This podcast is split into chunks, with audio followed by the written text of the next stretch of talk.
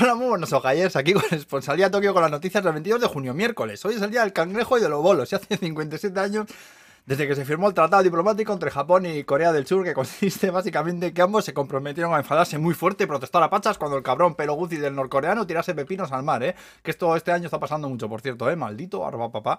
Bueno, vamos al marisco. Han, empezado a dar una turra de proporciones acuedícticas ya, ¿eh? Por las elecciones del 10 de julio, madre de Dios. Luego los estudiantes en Tokio recibirán atención médica gratuita a partir del año que viene. Han arrestado un pirado de 42 años en Saitama por atrincherarse en un internet café de estos, tomando una empleada como rehén. También se ha sabido que el coste total de las Olimpiadas fue de 1,4 billones de yenes. La Virgen aquí, parece que casi el doble de lo presupuestado. ¿eh? ¿eh? luego este año se puede subir ya otra vez al monte Fuji, pero te van a tomar la temperatura y te van a hacer rellenar un formulario en la quinta estación y si tienes fiebre o algún síntoma, pues no te dejarán seguir. Para controlarlo parece que te darán una pulsera amarilla que deberás llevar puesta y habrá gente vigilando en distintos lugares de la subida y tal.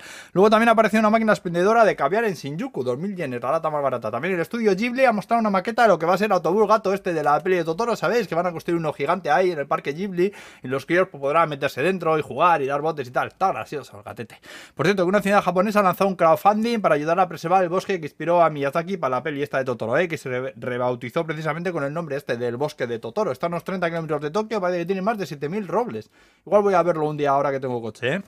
Luego también han anunciado que después de dos años parados se retoma el festival este por el que dejan flotando 2.000 farolillos encendidos en el lago que rodea el Palacio Imperial. Está muy bonito esto, ¿eh? Será el 29 y el 30 de julio por la noche, aunque bueno, vosotros no vais a poder venir, ¿eh?